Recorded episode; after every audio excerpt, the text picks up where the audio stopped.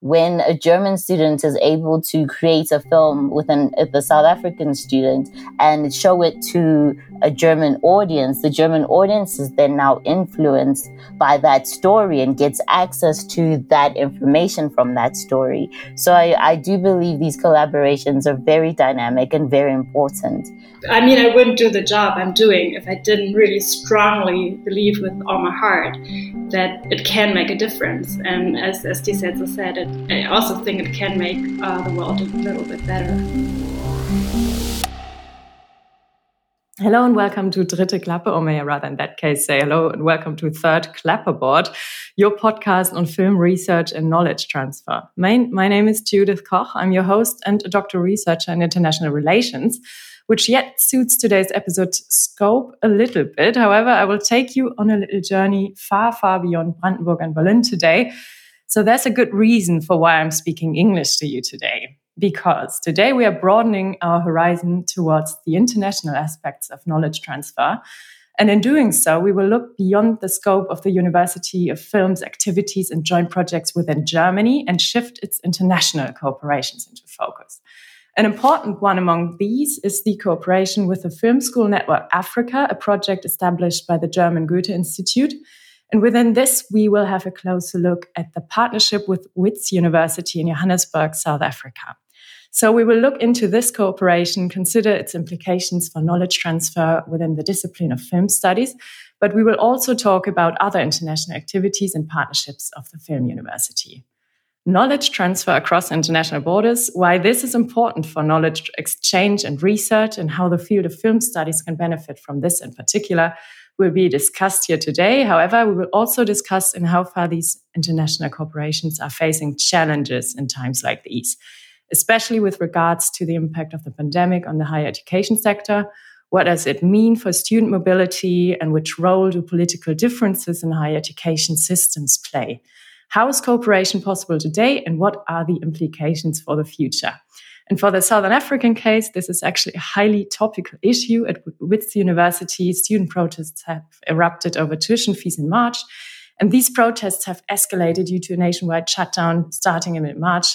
However, the university is open again. And I will discuss these issues today with my guests that I warmly welcome um, which are on the one hand Tisetso Dlala, lecturer in television studies at Wits University in Johannesburg, precisely at the Wits School of Arts Division of Television and Film. Is that correct? That is correct. Yes. Hi, hi, Tisetso. It's a pleasure. That's you were you were born and raised in Johannesburg. You received a Bachelor of Arts degree in Advertising and Fine Arts from Howard University. You lived and worked in Washington, D.C. and um, you were eventually drawn to pursuing a career in film because of your passion for the arts and storytelling. And you hold a master's um, of fine arts degree in film production from New York University Tisch School of the Arts. And you have written and directed several short films and currently working on your debut feature film, a story adapted from a popular Southern Af South African stage play. That's still yes, that's still it's still in development. Yes, great. So we're yeah. talking to you um, in Johannesburg today. Um, there's no time difference, luckily. yes, it's nice. We're finally on the same schedule. yeah, finally. Thanks. And um, here in Babelsberg, I'm talking to um, Dr. Anne-Maria Striesing.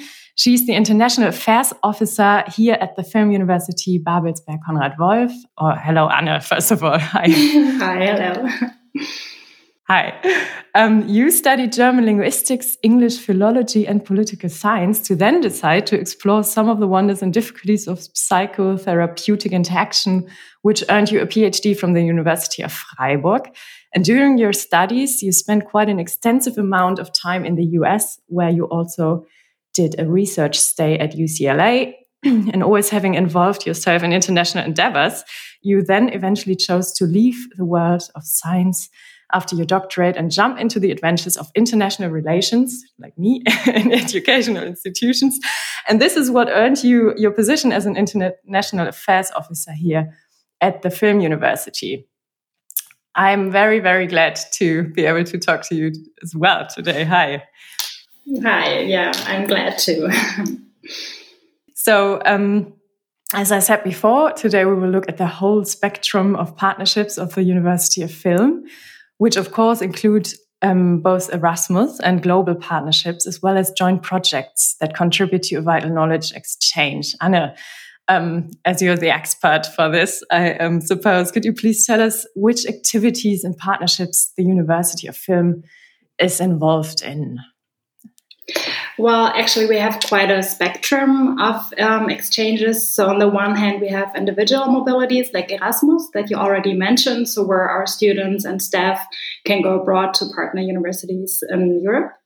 And then we also like to uh, support project exchanges uh, where our students um, go to another country for um, for film production together with a partner university. So that is um, besides Wits University, that's also the University um, of North Carolina School of the Arts. And we also have a project with Iran, which makes it pretty um, interesting to have both US and Iran as, as partners um, in a way. And we also like to have research based projects. Um, one would, which I would like to mention is the EMEX project, uh, Emerging Media Exploration, that is supported by the Erasmus program, a strategic partnership, together with partners from Finland and UK, which is more a um, you could say research based um, project exchange with students uh, which was a blended um, format um, or has been one for the past years. And they also switched to a full virtual production mode uh, last year um, and also produced a film there. So maybe, yeah, this is just a quick overview. Yeah. So, as you just said, um, a lot of these corporations are project oriented and very practice focused. But why is it important, um, from your point of view, for film students in particular, or students from a variety of creative disciplines, not only filmmaking, to gain international experience? I mean, this is probably a question for both of you. Yeah, so so maybe I can just um, say two sentences. Um, one is actually, of course, as a filmmaker, it's um, it's a great opportunity to earn um, experience in international film production because you have different approaches. Um, so that's one thing I think which is really important. And then, of course, the other, I think, as a filmmaker, it's also very important to broaden your perspective and to change your perspective. And the best way to do that, in my opinion, is to work internationally. Um, but yeah, Tisette, so what's what's your take on that?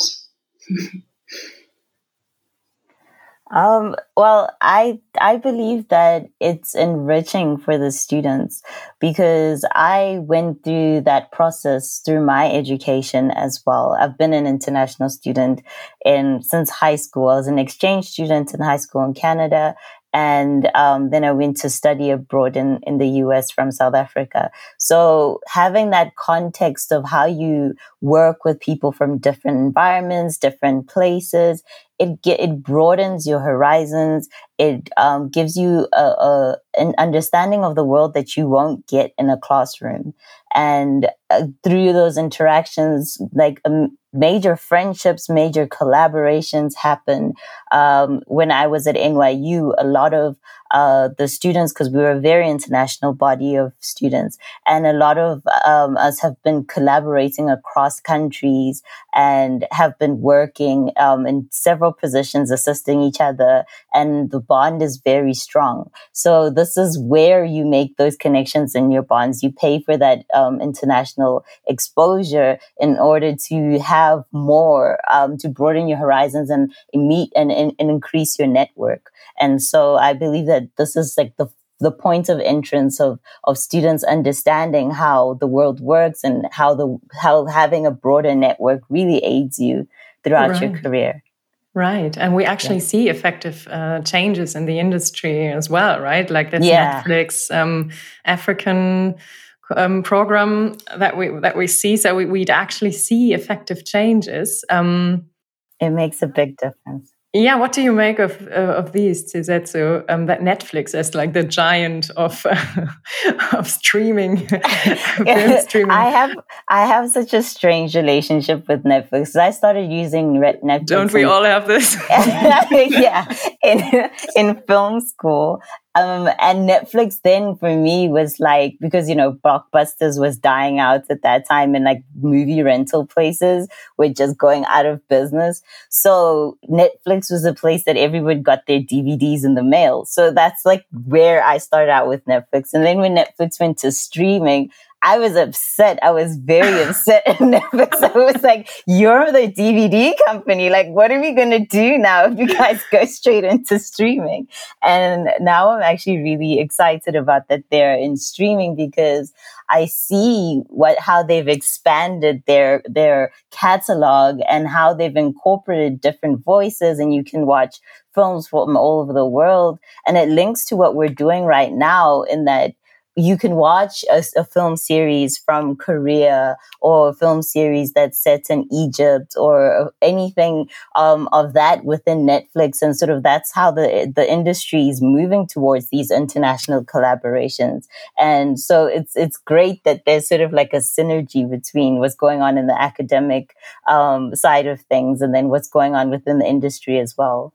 Right, right. Yeah and and the academy, if I may, or the academia, basically is um, hopefully or probably the, the the point where it all starts. So, um, as in um, your collaboration, um, now let us focus on the yeah WITS Film University collaboration. How this how did this actually come about?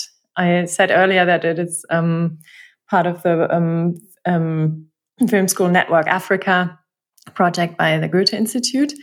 Um, was this link with WITS established immediately, or were there other um, African collaborations before? Anna, how did that work? Actually, uh, the partnership is older um, than the Film School Network. So I think the first contact was made like eight or even nine years ago.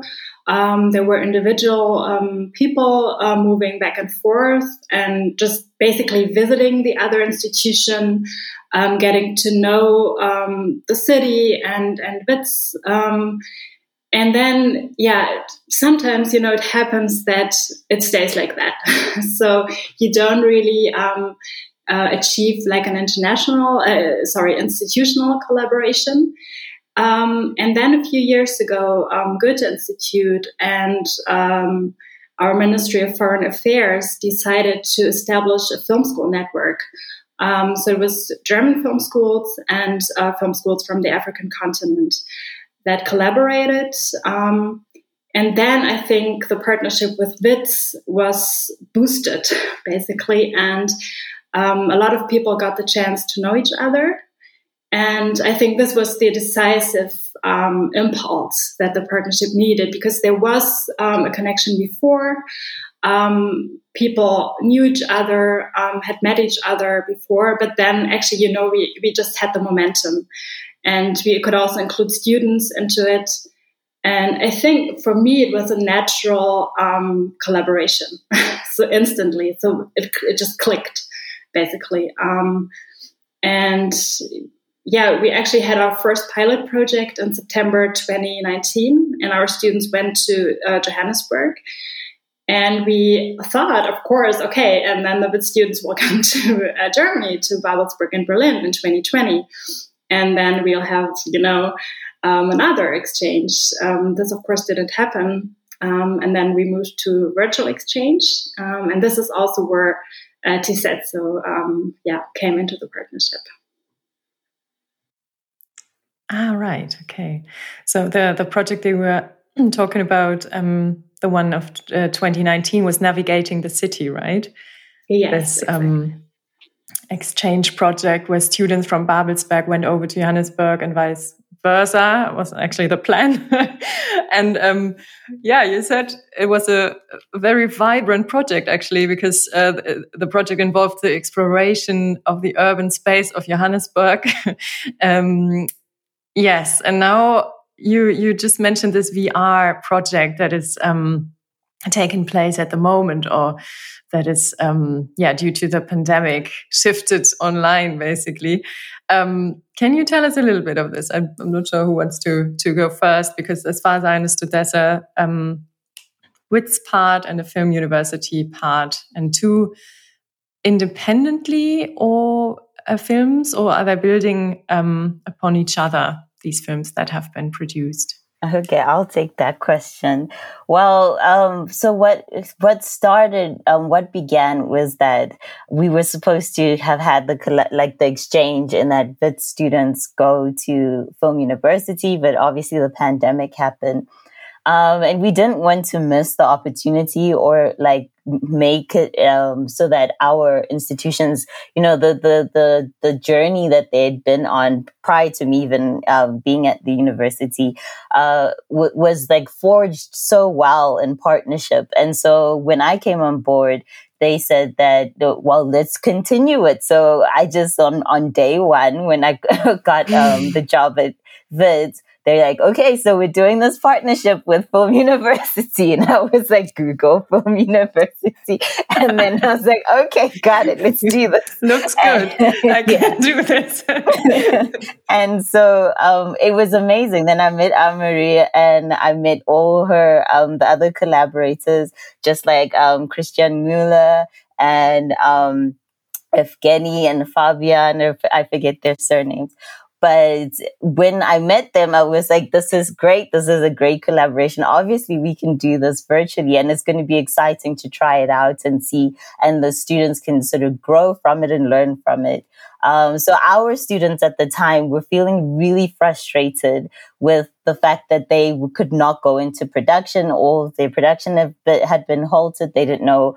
They were just just being creatively stuck because they'd been working on these projects and so we sent a call out to all our fourth year students that if they want to engage in this um, pilot program for VR, we're doing a collaboration with Film University Babelsberg. And um, so the students signed up and we had six students that were so excited and eager to do it and eager to learn.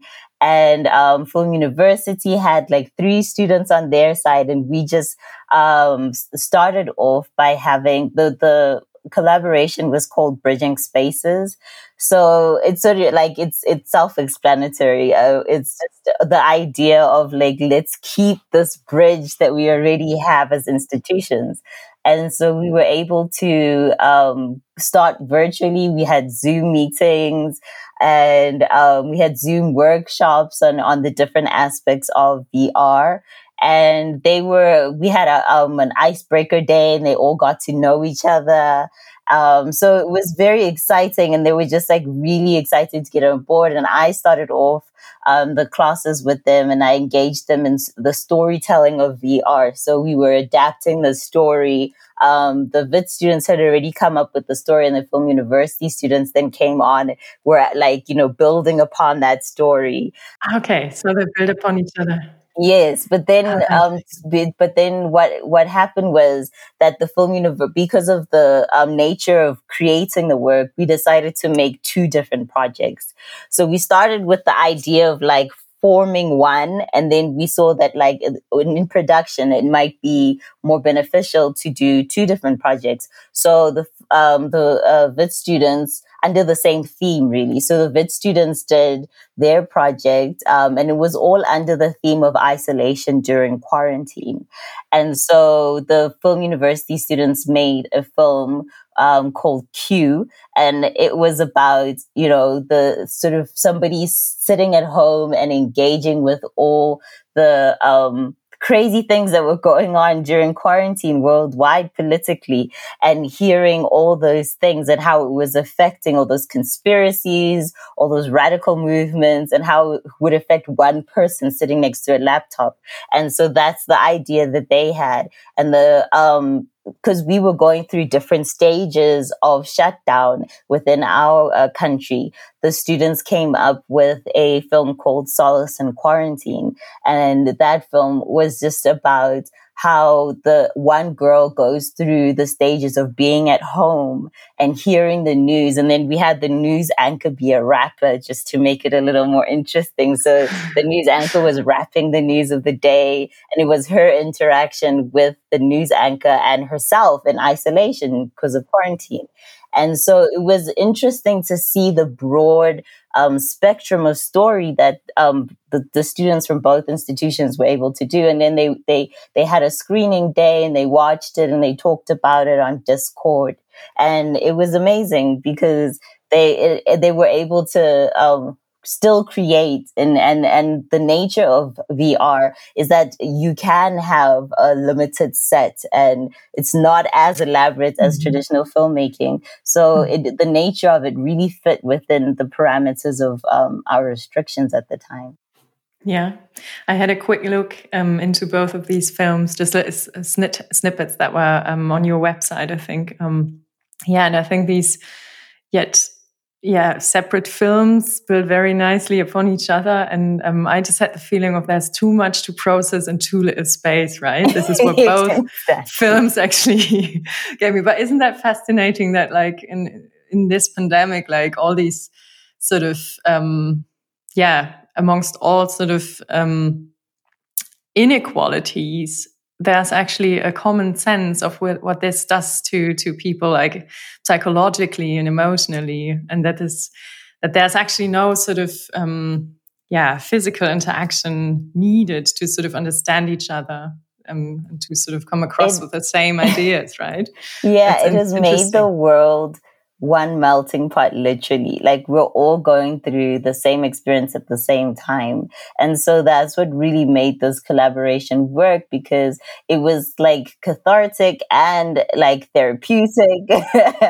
and it really, um, it really it really spoke to what was going on and gave the students the relief that they were hoping that they were going to give the audience as well so yeah. it was it was a really yeah interesting time and interesting ideas. yeah, great. Yet, yet, unfortunately, the physical aspect is missing, right? Yeah, yeah. So, what does that um, do to these exchanges? Like, how how do how did you sort of experience the students reacting to these completely different cultures? Like, I could imagine if, if someone would let me out in, in South Africa, would I don't know, it would be a complete shock to me, like in a positive way, of course.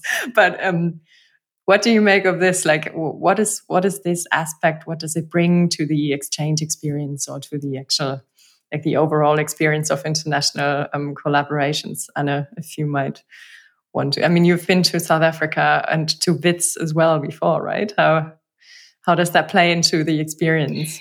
Yes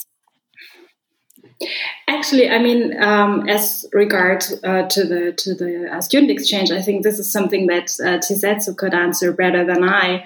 But just to add to to what Tisetso already said, um, for me, it was so great. Um, even though we we just couldn't meet physically, and also Christian Möller is the project leader from our side. I haven't even met him in person either, so it was just like everyone knew each other only virtually.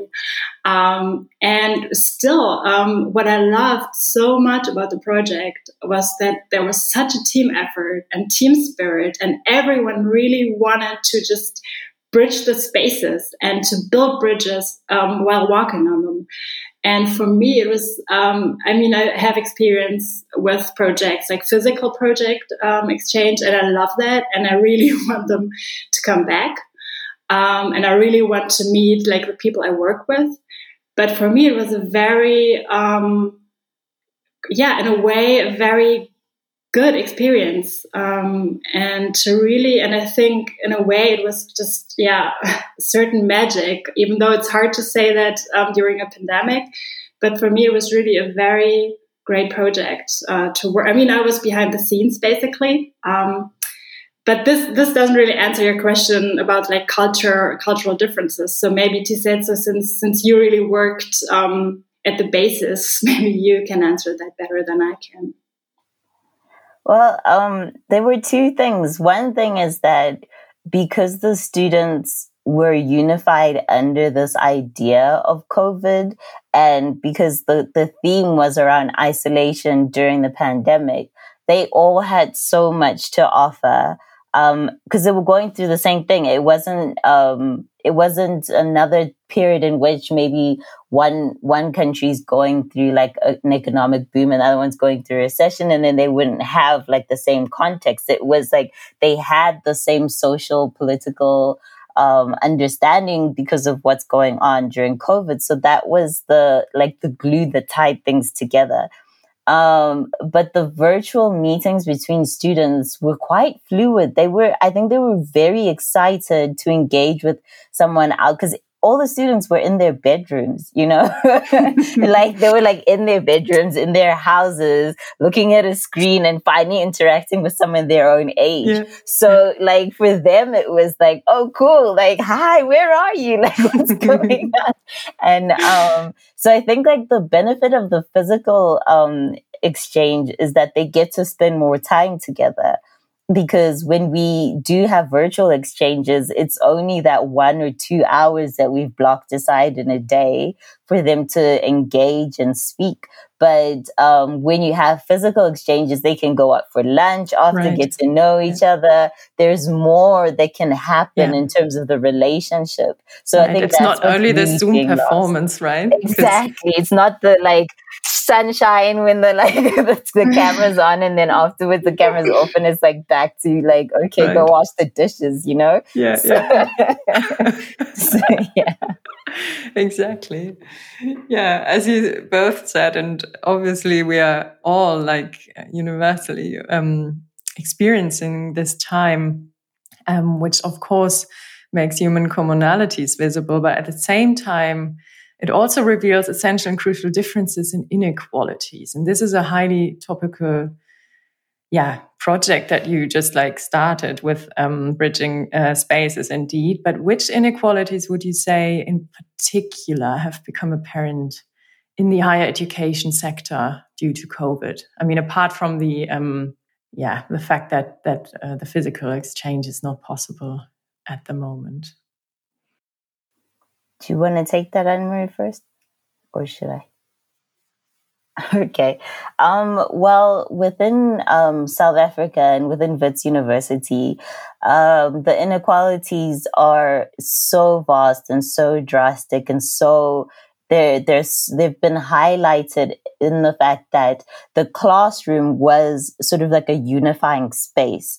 It was a space in which you know, it was, it, people got there differently. You know, some drove in their cars and parked their cars and got in, and some had to take public transport, maybe various forms of transport, but everybody got to the classroom and it was a space in which everybody could get there and learn. And they were just there to learn in the moment. But because um, right now everything's gone virtually within South Africa, we've got um, a very challenging situation in terms of access to the internet and access to um, being able to access the internet and it is very expensive too um, so for a person like me who's working i can afford kind of to have like uh, an unlimited um, data and, and have unlimited access. But for everybody else, they're paying for every single experience online. And depending on some people, um, come from situations in which they have to choose between getting that bit of money to to use to access the internet versus um, feeding themselves or keeping a roof over their heads and things like that. So, because our students come from vastly different backgrounds, the the the classroom once they got there was a space in which they could like relax and learn. Um, and not think about the, their their their background or have to plan how to get to school. They they they got a way to get there but because of the um, the data issues, that was a major issue for us, and it still is um, with our universities because access to um, being able to interact online is it's a very um, it's a very difficult situation for our mm-hmm. students. Mm-hmm. And in South Africa is in fact the country with the highest inequality and it, it does have the the highest inequality um, amongst countries within the world. And that's due to our history. And so we're still coming out of that history. We were the last country on the continent to gain our independence. And so when you think about that, we were a very young country in comparison to um, many other countries on the continent. Um, though we have a lot of um, economic uh, prosperity and growth and everything else, there are challenges in in or in in, in the ability for um, all people to have access because access was the thing that was stripped away from um, the majority of the people of the country. Yeah, so it's a very complex um, thing to un- undo. yeah. yeah. I mean, we remember the um, fees must fall protests, right? In 2016. Um, and yeah, actually, the recent protest that started in, in mid March, um, all universities in South Africa opened belatedly, right, during the week of the 15th of March um, due to COVID. Um, but um, I mean, in, in overall, the, the higher education sector in South Africa is facing massive problems. I think the more than 8,000 students have been unable to register on account of historical debt. Um, I, I, mean, in the meantime, as I, as I just learned, um, there has been a, a COVID 19 relief fund um, been made available, right? But um, the protests um, were also taking place at WITS, right? You said so. Yeah, WITS was the epicenter. WITS was the epicenter. It always will be. Um, I think like why is that? Because uh, Johannesburg is the largest city and it's the economic hub of our country. So Johannesburg is like the New York City of, of, of, of South Africa, if, if I had to put it in that context. And so everything does, it's, it's a ground zero. It's where everything does tend to happen. Even the apartheid struggle, it happened all around the country. But what happened in Johannesburg is what changed the nation. And so that's sort of the context that you can look at it in terms of WITS's placement within it because um, is uh, one of the largest universities in Johannesburg. And um, for that reason, um, there there was a lot of activity. There's still a lot of activism around it because it's been an issue even during the apartheid times, and um, education was restricted. Wits was once a university that didn't allow black students. Um, I have a um, a friend who her father was the first electrical engineering student at WITS, and they did not even have a bathroom for him to go to use the bathroom at.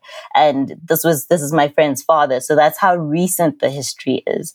So it's a very complex um, thing to um, suddenly have apartheid, and then apartheid uh, goes away on paper but it, the the ramifications of what really um, is left is still still remains, and so that's the reason that these uh, this has happened is because economically um, it's been very hard for a lot of um, black people within South Africa to access things like education because it it as i said just like with the issue of data like with education it's the same way. You have to decide some families have to decide which which child they can afford to let go to university versus another. And that's the that's um, the situation that makes it very hard um, because uh, that's how you get the higher paying jobs. That's how you get your, your family out of a um, economically um, bad situation. So when you're able to have access to the education and get access to the jobs, that's the that's the through line. That's how you get there. And because due to our past and due to co- um, very complex other um, social, political, economic issues, that's uh, that's what what what how it plays out. Okay, so the the central claim of these students protesting, burning tires, actually, as well as I saw, um, and um, yeah, one bystander was actually also killed in the protest. I think also in Johannesburg. Yeah, um, so their central claim was actually to make education accessible and and affordable to everyone. So, what, what is the I mean, we in Germany, we're in this highly lux, luxurious um, position to not have to pay I mean, we do have to pay a little bit, some some administrative fees, but um, compared to that, that's a completely different system. How does that? I mean, these are completely divergent systems, right? Um, politically, with regards to the higher education sort of organization, how do you manage to collaborate under these circumstances? Is that, or is that not that difficult?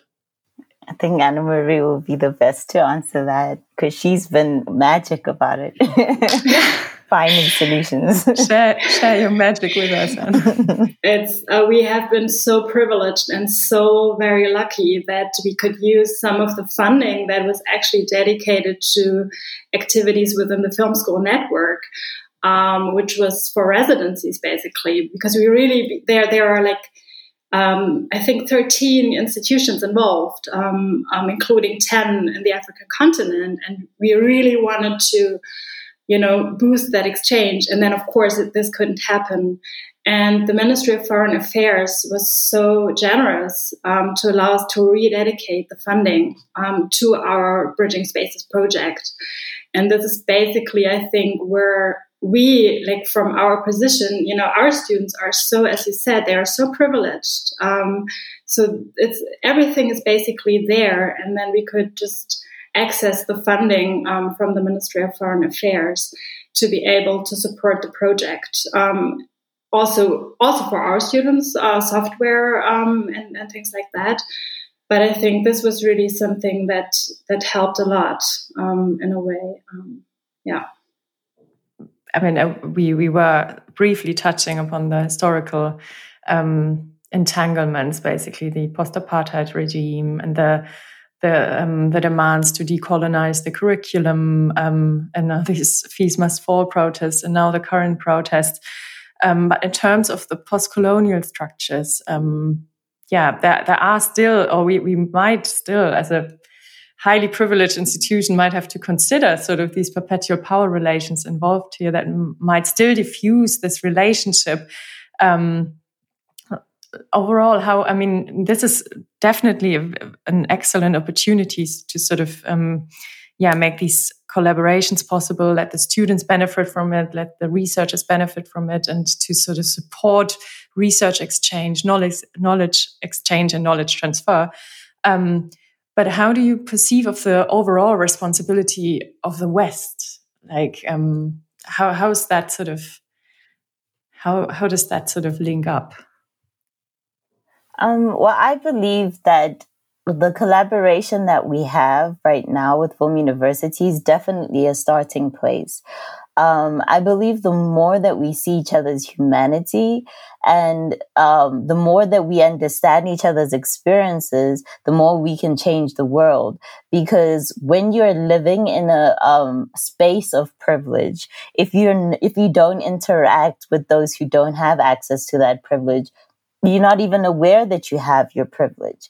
Um, and I think that in having exchange programs like this, where students are are are able to have to negotiate um, those those obstacles and understand how um, another student or another person from another part of the world has to negotiate those those obstacles. Then they start to understand the context of their history and the context of the world history and the context of colonialism. Um, and they start to understand what the impact of it, what the direct impact of it is. And so I, I believe that having these collaborations assists with that, but it also assists with, um, students being able to to forge those relationships and to then uplift their communities on both ends of the spectrum. When a german student is able to create a film with an with a south african student and show it to a German audience, the German audience is then now influenced by that story and gets access to that information from that story. So I, I do believe these collaborations are very dynamic and very important. Um, and I think that that's, that's a good starting place. Um, for for academics and for research and and for just like education self education about um, everything that's going on worldwide right Anna, what do you make of this? Have you heard any like experiences from students, um, German students, perhaps after they they went over to Johannesburg? Um, yeah, um, totally. I was lucky enough in uh, 2019 um, to also be in Johannesburg at the same time um, as the students were.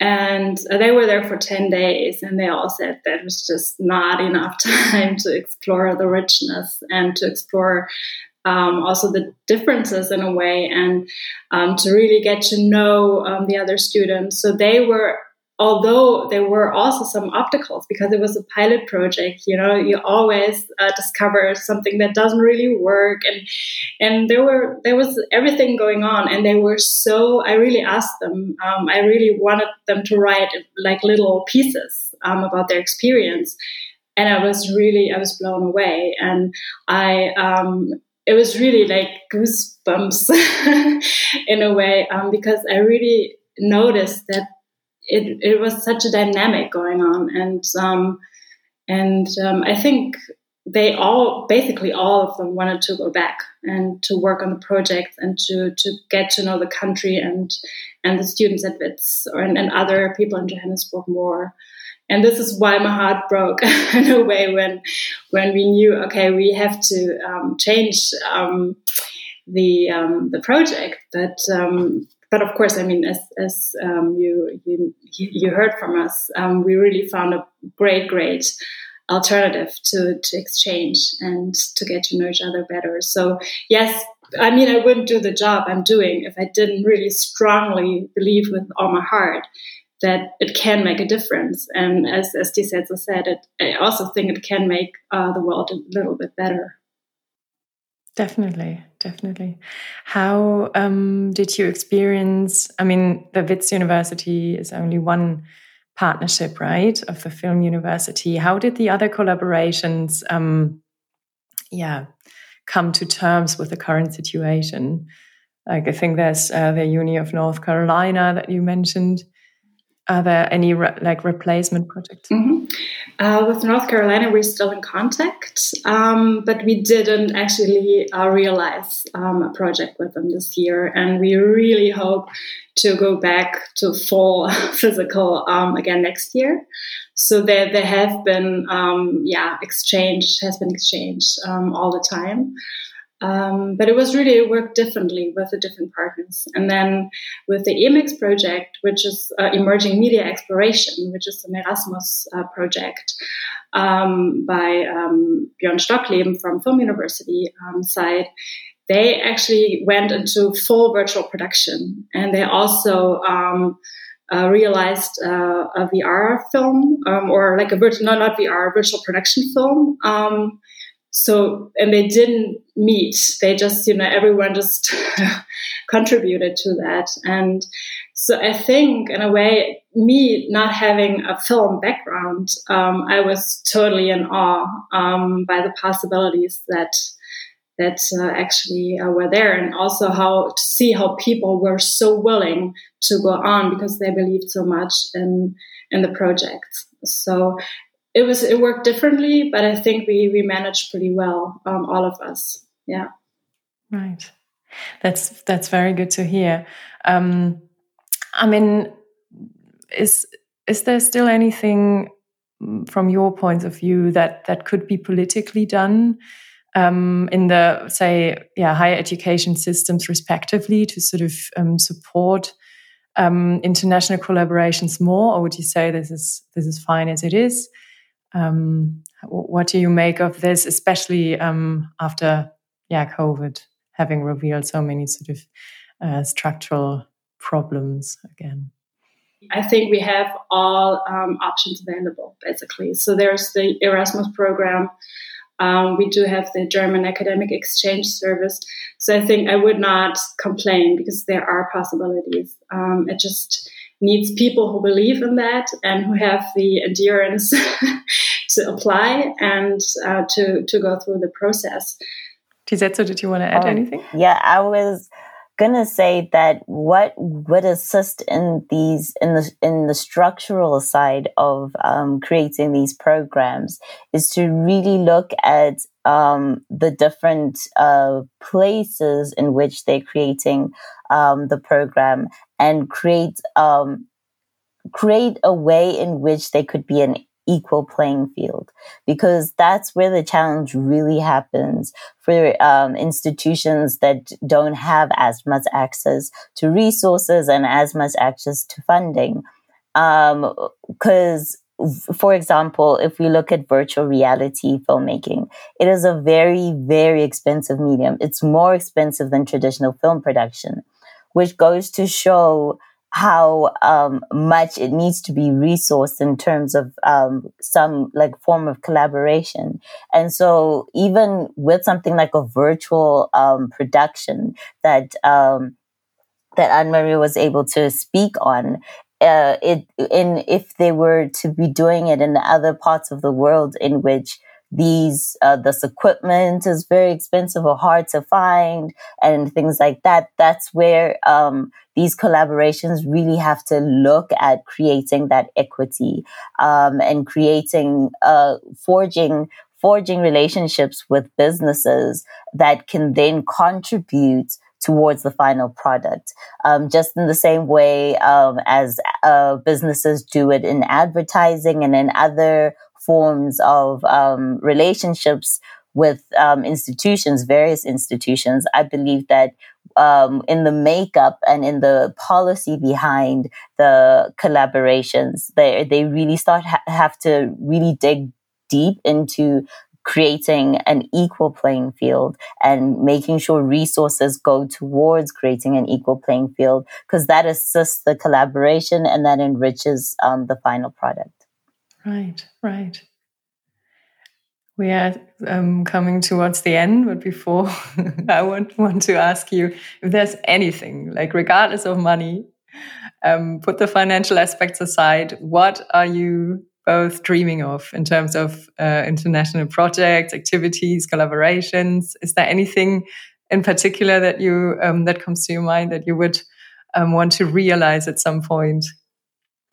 Well, right now we are going into our second collaboration with Film University, which is the most exciting thing too, because that was like our little baby. Lot the the the bridging spaces was like our little baby, and now we've got a toddler, and we're excited to see it walk and talk and eat by itself, and so so that's the way that we are looking at this next um, project, and this next project is called Surreal. And the funny thing about it is that from both sides, from the film university side and from the Wits side, this is new, exciting experience for filmmakers. It's an industry that not as many people know of or have experienced personally. And so um, it's a very, very exciting opportunity for students to see the the level, the extent that film has gone to, that now you can virtually be in a space and virtually interact and virtually, it's it's sort of crazy. Like when we saw it in the movie Back to the Future, we are like, that's never gonna happen, and now it's happening. So, so, we're very excited about surreal. Yeah. It's gonna be a very surreal experience yeah. for us too, and we're excited to see where the project can go in the future. Like what type of work the students can make after seeing like getting a glimpse of the opportunities that they are and then being able to collaborate. We are really excited about what can come from that every year that we do it and how we can expand from it every year. So, okay, they're a toddler now, but they're going to be in the first grade next year. So that's really exciting we take them all the way up into into the elderly home. Exactly, and they see them off to university.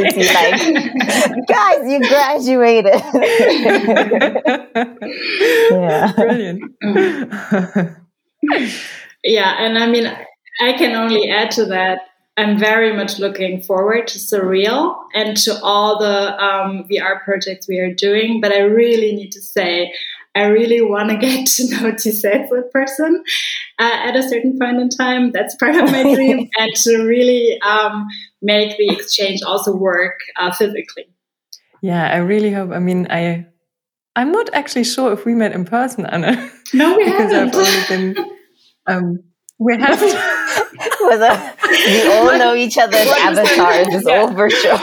but but what does that tell about us and our experience if we don't actually or I for my part I can only speak for myself that I don't remember so is that actually the uh, 2.0 experience of human interaction that has already been sort of an integral part of our nowadays life anyways I'm also looking forward to meet you um, in person at some point. I hope so. Hopefully, being able to travel um, in the in the very near future. It was my pleasure. Um, thank you so much for being my guest today. Yeah, Thank you for having us. This was Yeah. very, this was a great conversation. And um, thank you for all the interesting questions. And it was good to meet you virtually too. Hope to meet you in person. yeah. Thank you so much. Thank you very much. All right.